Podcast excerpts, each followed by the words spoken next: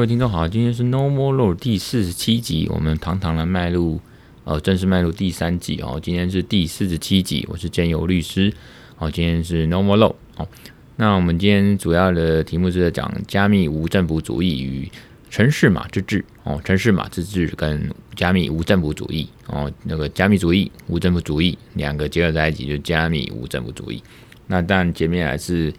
要来聊聊一些废话啊，什么废话？就最近了哦，最近一个海神男啊，就是什么开玛莎拉蒂的那个那个那个男生嘛，哦，富二代。那那个事情其实，嗯，我看到，当然大家也是在骂了哦，甚至就是火烧到他们爸爸那边的食品工厂啊，哦，巴拉巴拉巴拉。不过我看到一个，就是说。有一个律师朋友在脸书上面说，他就等着看吧，这些乡民哦，这些网友哦，到时候如果啊，这些民众群众到时候变成国民法官，又是一个什么样子？我们之前节目其实之前也谈论到国民法官法哦，我们大家以后都是国民法官，除了我们法官、律师哈，呃，这些特定资格以外的人都有可能会当国民法官。那我们是预测当时的节目的时候，预测国民法官上路了之后，其实律师费可能会变高，因为一些相关的配套，可能律师费呃，这个国民法官事件，因为它耗时可能很长，因为你之前想想看嘛，三个专业法官、职业法官再加上呃国民法官一些素人法官哈，他们要去审理一些重大的刑事案件，一定要其实集中审理，集中审理，所以相对那个工时就很长哦，所以。那个律师的费用其实会变多哦，这个是理论上啦，实际上到时候要看。那我们认为说，其实呃也是一种三段的层次，有见山是山，见山不是山，有见山还是山。就是说，一般乡民看哦，这个气焰很盛，在网络上都那个很敢讲，然后大家都是这个猎巫哦，就是在网络上猎巫，或者说网络上面。直接去干掉那些呃他们看不惯的人事物哦，比如说这个像这个海神男，然后我们网上的猎物追杀嘛哦，那也大家又想说哇，这种这种人如果当国民法官还得了哦，然后猎物的这种群众变成了国民法官，那到时候也是司法上那个灾难。不过这个见山是山，见山不是山啊，我们认为呢后来。你自己想想看，你真的当了法官了之后，或者坐在这个位置哈，嗯，你你一定会比较呃修炼，或者说被这个制度给绑住。就像我们平常哈，就是呃唱歌唱得很好听，很自在。那真的叫你到台上哦，大家在看你的时候，真的叫你台上的时候，你就唱不出来，很紧张哦，失常了哦，唱不好哦，那个很别扭，很很放不开。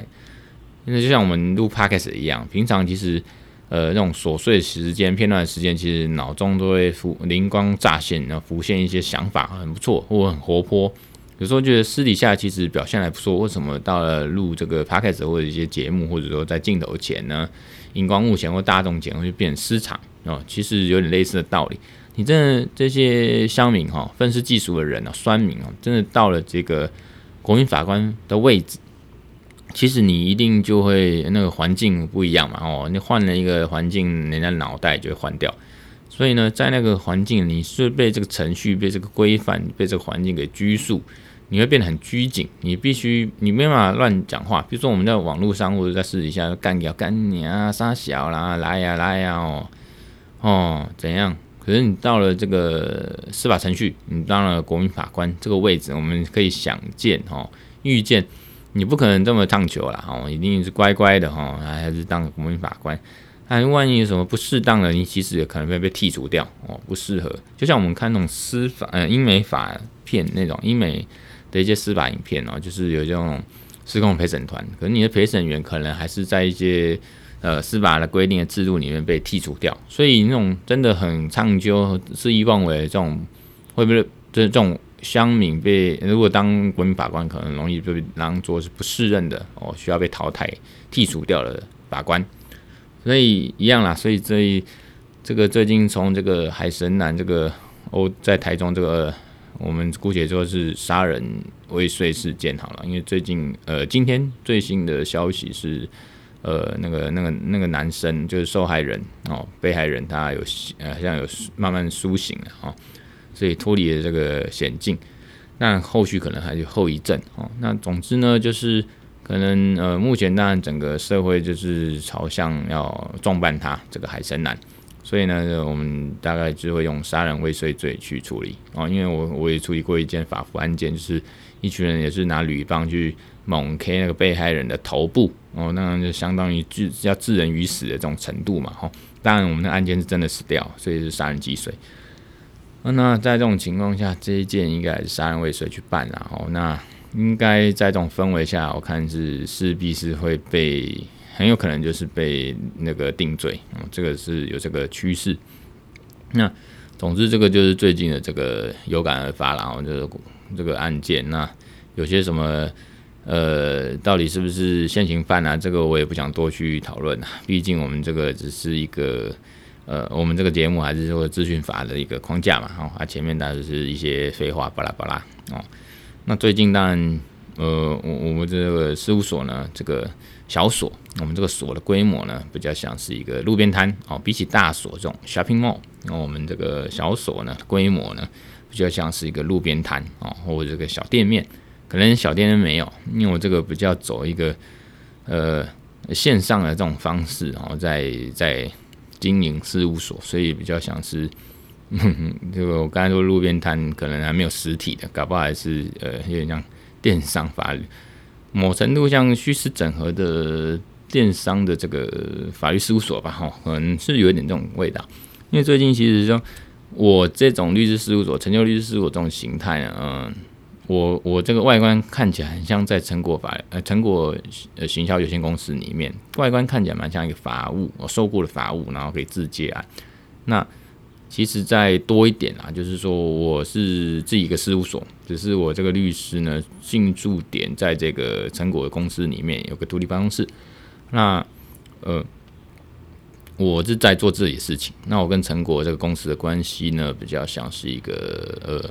法律顾问。那当然，因为他提供资源给我嘛，这些硬体啊、办公室啊，然后帮他看合约，所以其实是。法律顾问也没有什么一年两年，其实就是目前来看就是无限期嘛，哦，那时数当然是无限，这个互相的嘛，所以大概是这样情况下，就是自己律师事务所，自己这个律师就是进驻在这边，那自己独立的这个职业开业办案，可是还是帮这个成果，我比较是委任关系，那我是他们的法律顾问，但对内对外叫法律顾问或法务，还是说律师都可以了，哈，那我这样子一个形态呢？呃，其实某种程度也蛮像，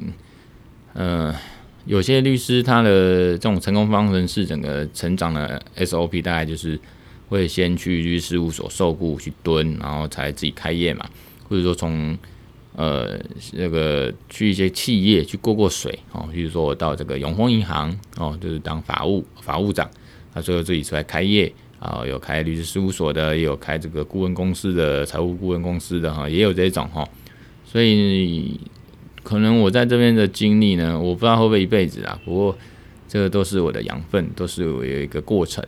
那我很开心，也喜欢习惯现在的一个状态。那可以看一下不同的风景哦，可以享受一下不同的这个生活或职业的模式。所以这个大概是目前的一个我觉得还不错的状态。那当然我会觉得说，现在跟未来是一个。比较多变哦，唯一不变的就是变嘛，哈，多变的一个一个一个社会跟世界啦，你不太可能用以前的成功方程式来复制贴上。当然，我还是看到很多律师他是用曾经的成功方程式来呃复制贴上。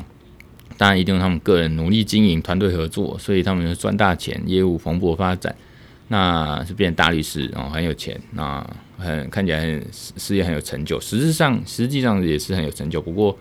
呃，我觉得呢，还是他的努力跟业务成业业务力很够了哈，就是呃有那个手腕，有那个业务力能力，所以呢他会成功。那当然不是，我就说过这价值观的取舍嘛，也不是每个人都想要那样子啊，我就不会想那样子，可能就是想要过一个比较特别一点的，所以呢就特别到现在那。这种就是见仁见智啊。有些人觉得我看起来不成功，因为他是用以往的这种他认识的或看过的这种律师成功的典范来套在我们身上，哦，来评断我们是不是成功，是不是大律师，是不是足以被看得起。那这个就尊重了，我也不会去太 care 他们眼光。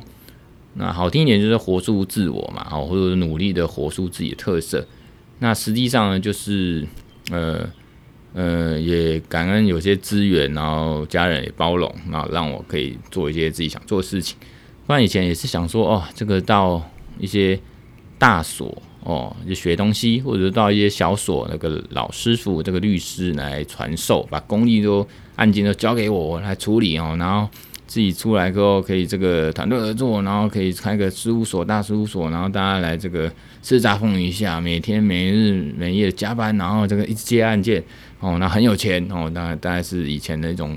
呃憧憬跟理想或想象。不过后来也是说了啊，慢慢迈向不惑之年呢，慢慢可以知道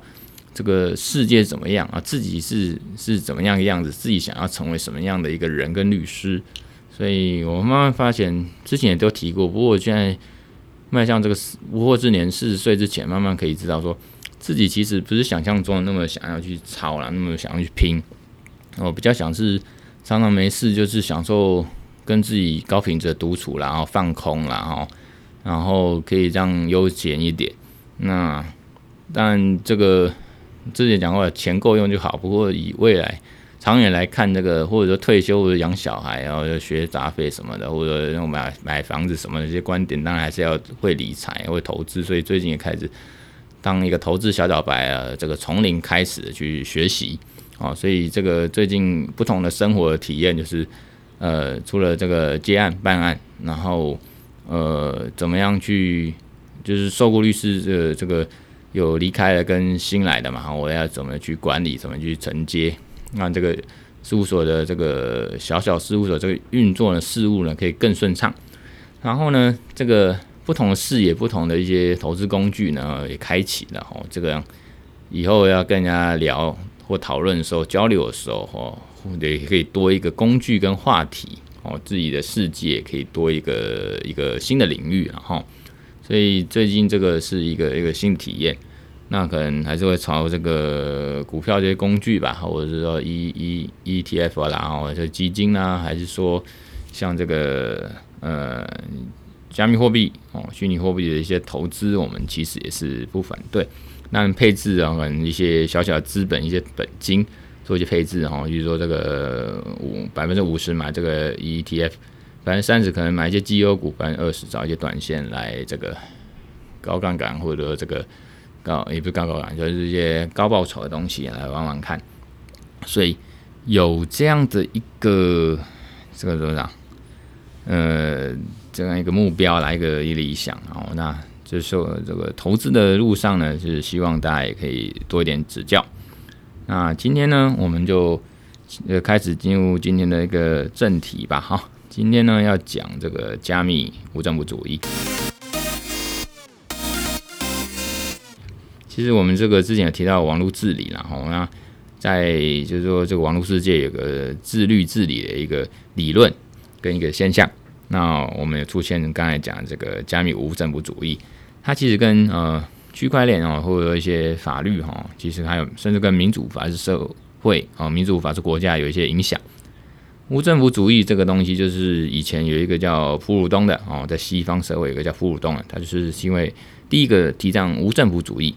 那无政府不是说，通常大家觉得很混乱，没有没有人在领导，没有啦，它不是它不是代表着混乱或道德沦丧的意思，它是说由自由的个体啊，比如说我个人哦，自愿的结合，然后建立一个一个什么和谐社会，什么互助和谐社会，互助自治哦，反反独裁主义哦，就是反独裁啊，然后大家有点像都是平行的哦，大家都是这个。这个平行的啊，没有这个垂直的这种关系。那这个平行当然就是要个人都保持自由。那整个这个平行呢，这个社会维持公平，所以有一个契约的概念，作为这个统治统领这样的平行地位的一个政治观念。那就是契约的观念，你要履行这样的规范。所以公平正义，公平是一个基础哦，以这样的事实为基础。所以呢，那如果说，也就是说。要过这种生活，大家共同要愿意，而且在必要情况下有一些强执行、强制力去遵守这样的契约约定，其实蛮像我以前我们那个宪法来说，也是呃人民跟公仆跟政府国家之间有一个契约那种概念，然后这个有点到政治学了。那加个加密这两个字概念，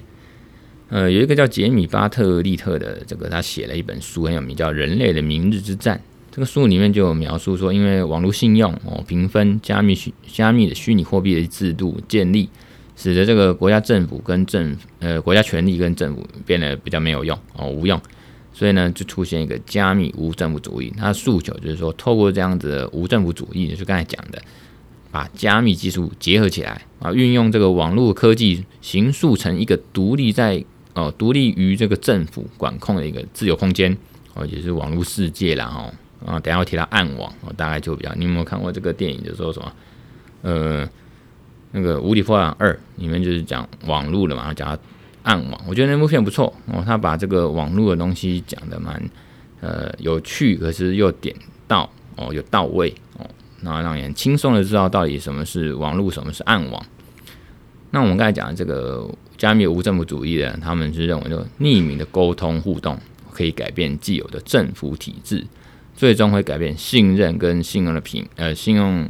信用跟信任的本质。也就是说，他们以这个加密无政府主义至上哦。那我们在这个网络，在一个这个公平正义的一个空间里面，很理想啊。哈，那有一个很有名叫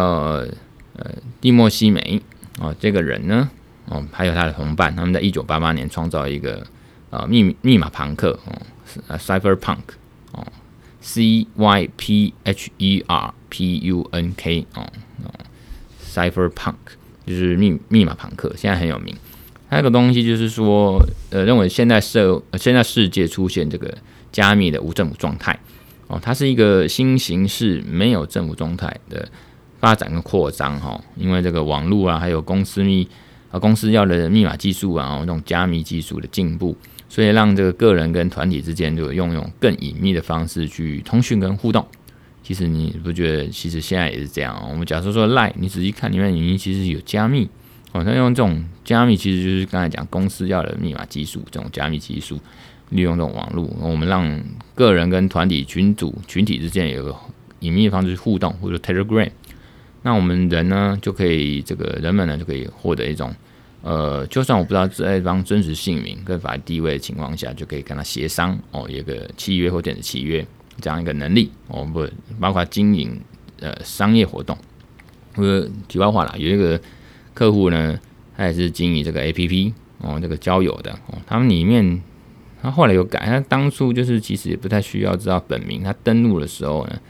也不太需要用个人资料本名哦，可能想说。这样比较呃保有隐私，结果后来出事就找不到人家，然后找到那个人，那个人犯罪也找不到他。到某种程度就是这样，就是说他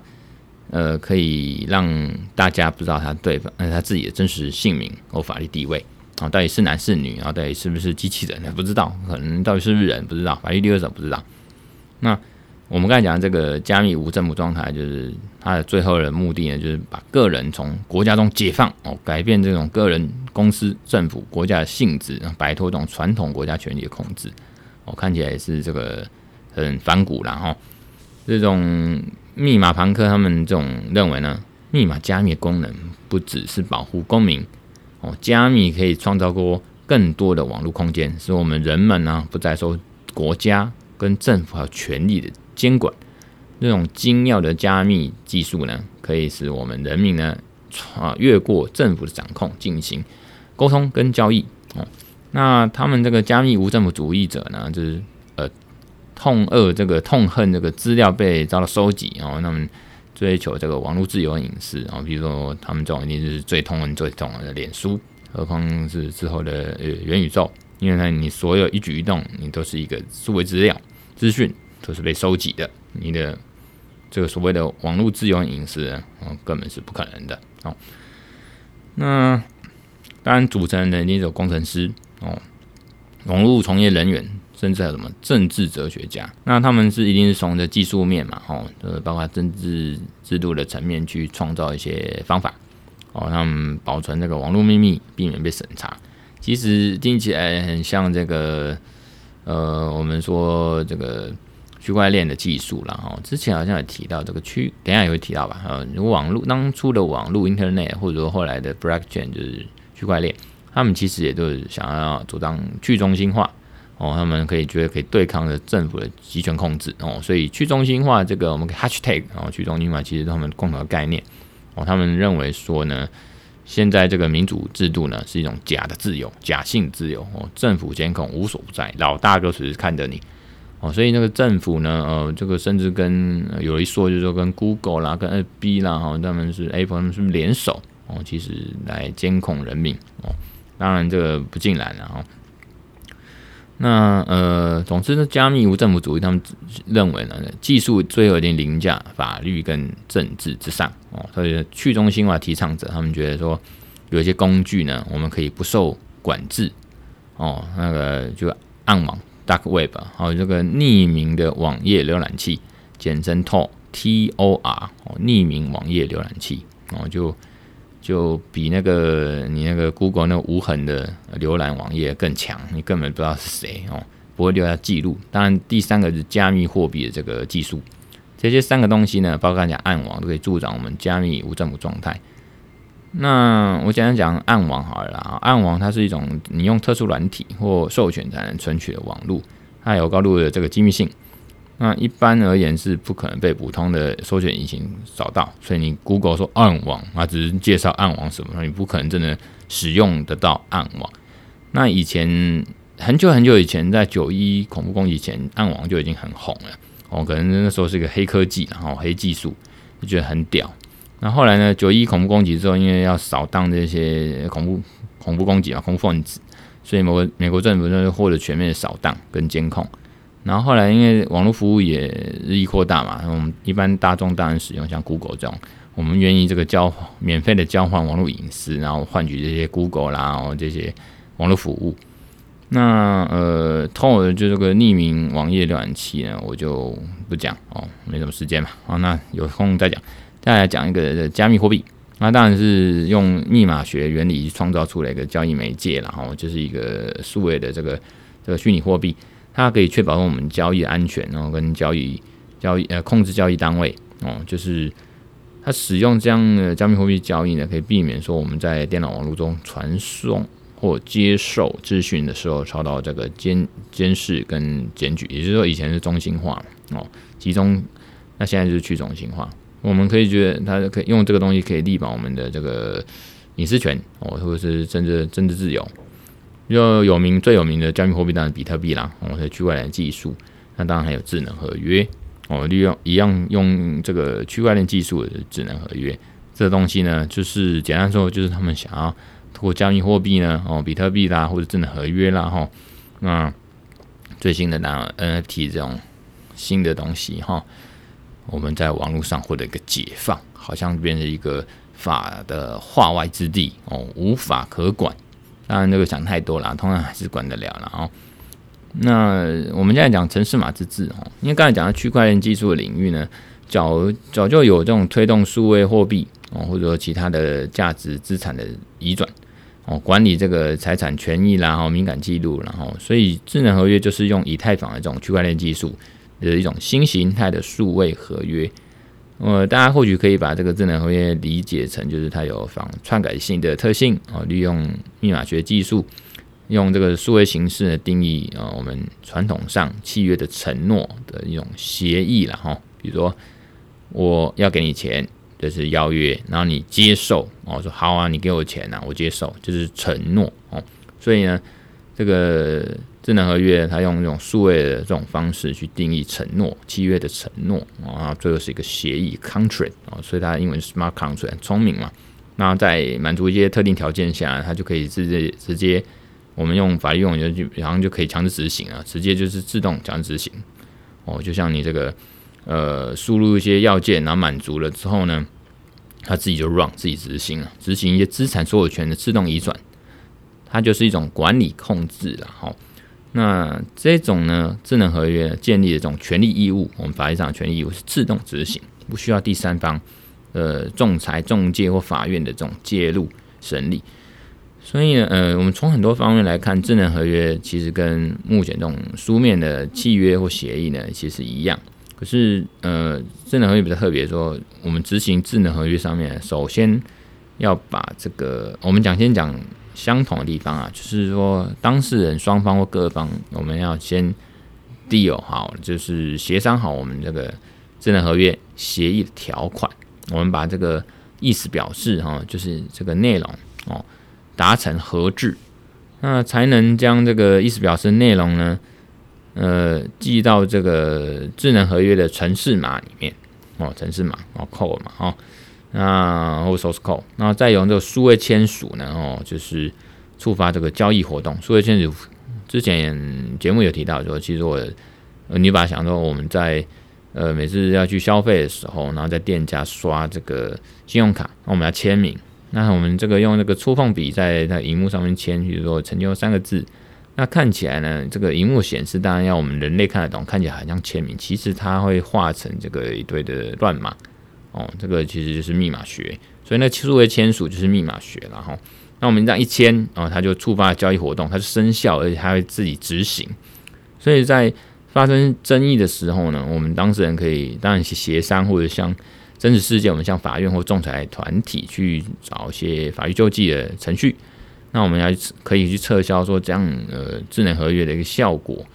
那呃，甚至是有法律的专家说，我们可以把约定的管辖法院哦、仲裁机构或者一些准据法，就是应该适用哪一个国家的什么法律，都写在这个智能合约城市码里面哦，避免争议。当然，智能合约比较不一样的地方就是。智能合约呢，它是有能力自己去呃自主的用自主程式啊哦执行这些权利义务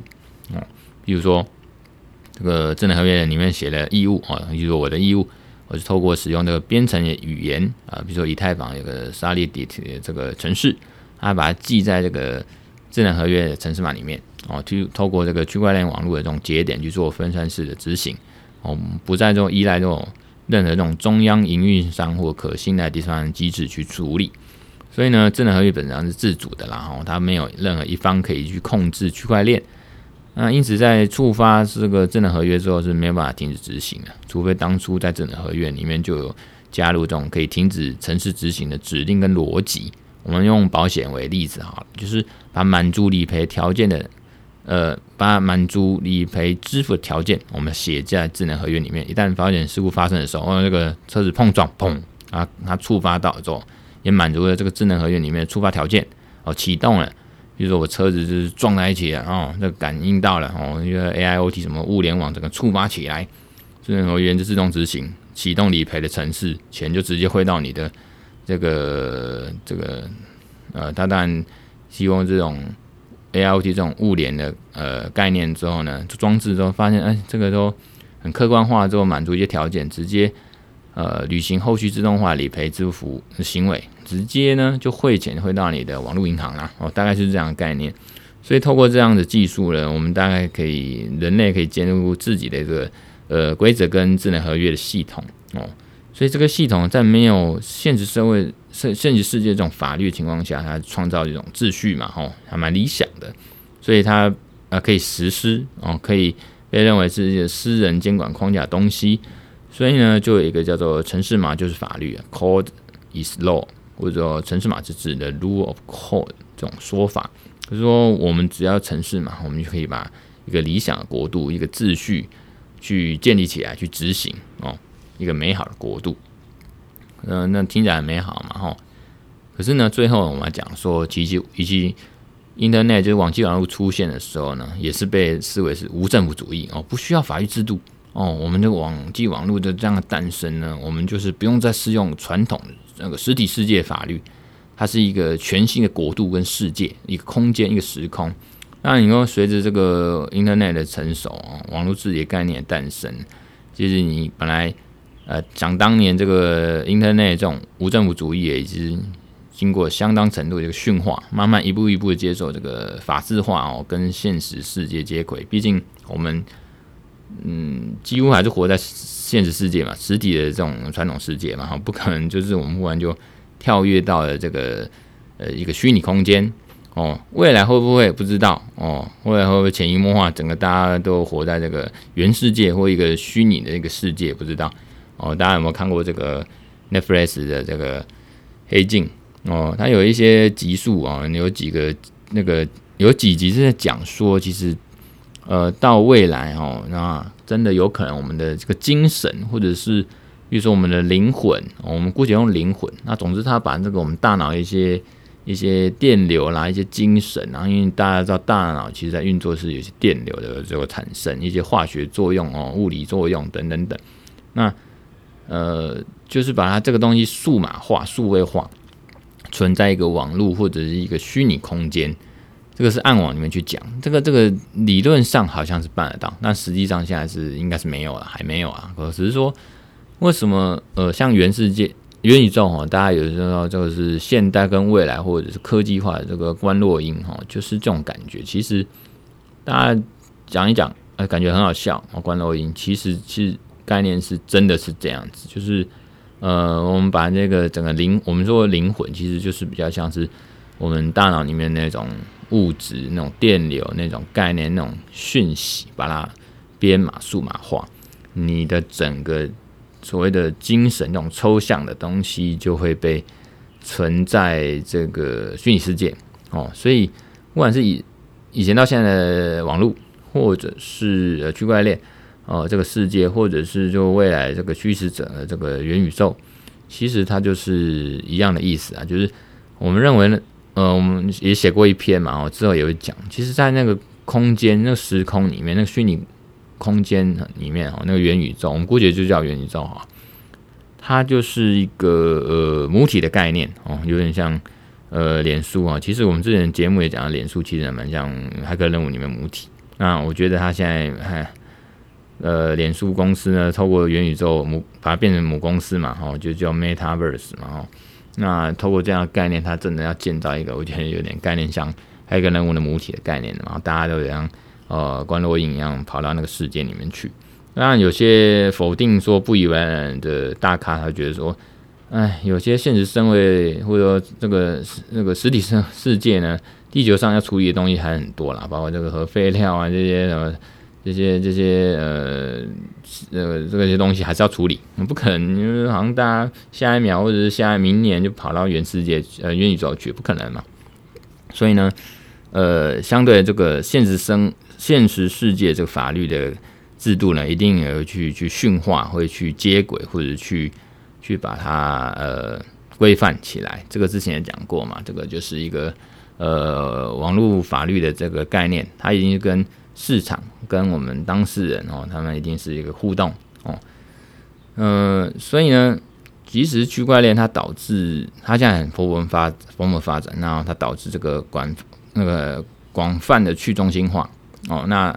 可是你透过法律、市场力量、社会规范跟城市码技术呢，它也是要去维护法治的一个世界，然后包括在这个所谓的元宇宙或虚拟世界一个时空一样。所以你看，我们那个 STO 就是运用这个区块链技术，这个证券型代币，那每个国家也是陆续出现相对应的这种金融法规的这个监理管制，然后呃，现在好多啦。有 Martech 啊，这个我们 Legal Tech 和 FinTech 啊，这个就是金融管理是吧？呃，什么 Re Retech 哈，就是金融法规管理监管管制制度 STO 就是这样来的。所以呢，我们说加最后呢讲说加密呃无政府主义者从膜拜这种区块链技术呢，它不太可能宣告法治制度的一个终结。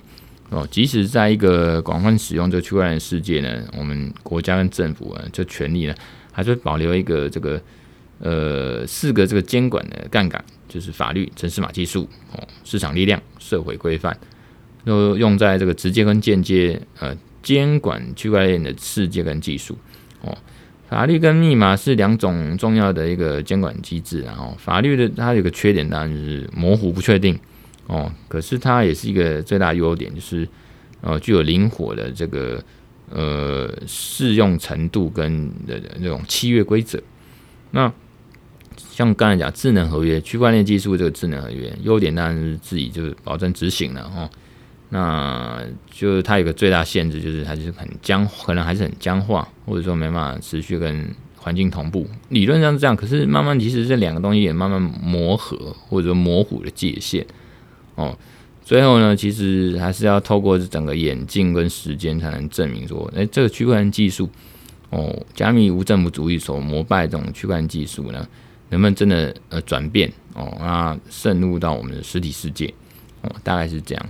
那当然很抽象啦，这一集其实很抽象，我尽量用比较呃白话或我理解的方式去去说明，好，所以嗯、最后呢，就是我我之前讲过了，这几个概念可以串起来，其实呃，我觉得是说元宇宙的概念其实跟刚才这个不太一样，因为元宇宙基本上它还是一个中心化哦，比如说它还是脸书哦，Metaverse 他们去去创造出来的东西，那资料其实。就像我们现在划手机哦，划用荧幕啊和上网，其实这些动作、这些资讯都会变成呃，都会变成那个讯息嘛，数位讯息被脸书去使用，或者被这个这个企业主去使用哦，财团使用。可是呃，加密无政府主义他们去去去中心化，其实有时候有人说这个其实是两个不同概念哦，那。这个真的要看未来到底发展是怎么样哦。我们现在其实还在都还是在跟，就是现实上跟这些理想，这些所谓元宇宙还有一段距离啦。我们未来还是在观察一下，看有什么发展。那我们这个今天的 Normal 呢，就讲到这边啦。哦，那我们就下次再讲。下次大概讲什么？我看下次的话，我们可能会来讲讲 Deepfake 吧。我上次被大家新闻采访的一些报道。那我上次另外一次被进电视新闻采访，这个电商平台业者的法律责任，这个他们因为他们说他们这个不像之前大爱新闻采访的 Deepfake 是做一个一则新闻报道，进电视他们要做的比较是一个呃专题的这个深度采访哦，像之前进进周刊他们去做 Deepfake 的这种挖脸的这个专题专访一样，所以我那个那个关于。平台业者法律责任这个的呃专利报道都还没出来，还在等，所以可能等那时候我们再来讲一集吧。那后续当然还有 NFT 的这个性质跟没用。NFT 简单说，人家是说是元宇宙的一个入门砖或者是一个钥匙之一哦。NFT 也是利用这个加密技术哦，区块链技术就去去做的一个交易的一个嗯虚拟货币吧，哦，怎么讲？那后面还有讲这个数位自主权，或者说这个呃链接报酬，也就是数新闻出版品数位使用权哦。那当然是在讲元宇宙的法律规范，大概就这些。那我们就下次有机会再收听哦。希望可以一直讲下去啊。好，那今天就讲到这边，拜拜。